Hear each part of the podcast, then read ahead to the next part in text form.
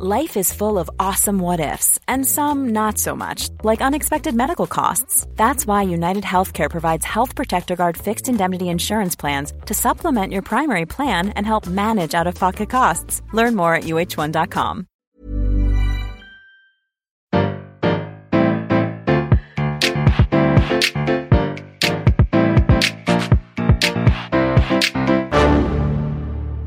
Bonjour, vous avez choisi la réponse D, mais d'abord, écoutez la question. Aujourd'hui sur la thématique cinéma et série, la question. Avec quel film Walt Disney a gagné l'Oscar du court métrage en 1943 Alors, c'est un film bien dans son époque.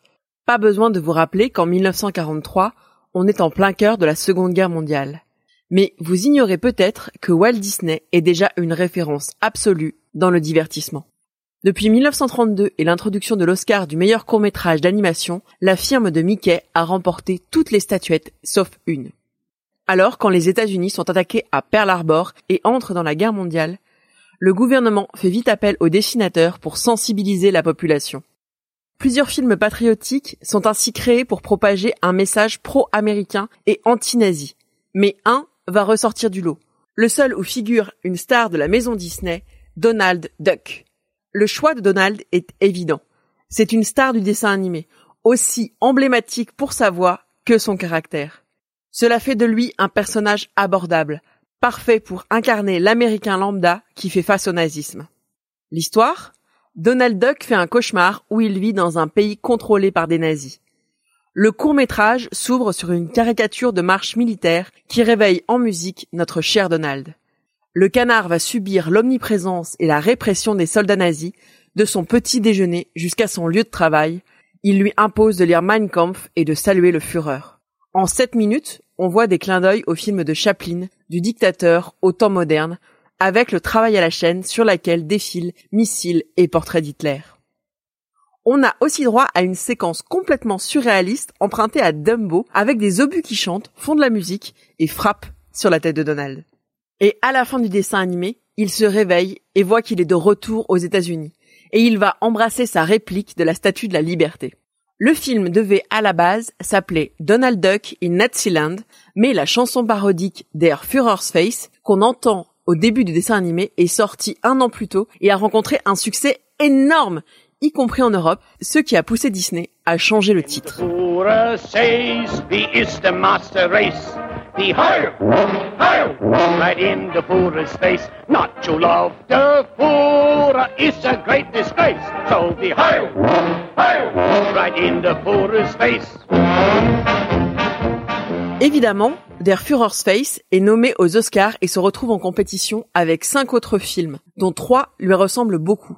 Tout d'abord, All Out for V de la 20th Century Fox, où des animaux de la forêt se mettent à construire des armes pour la guerre.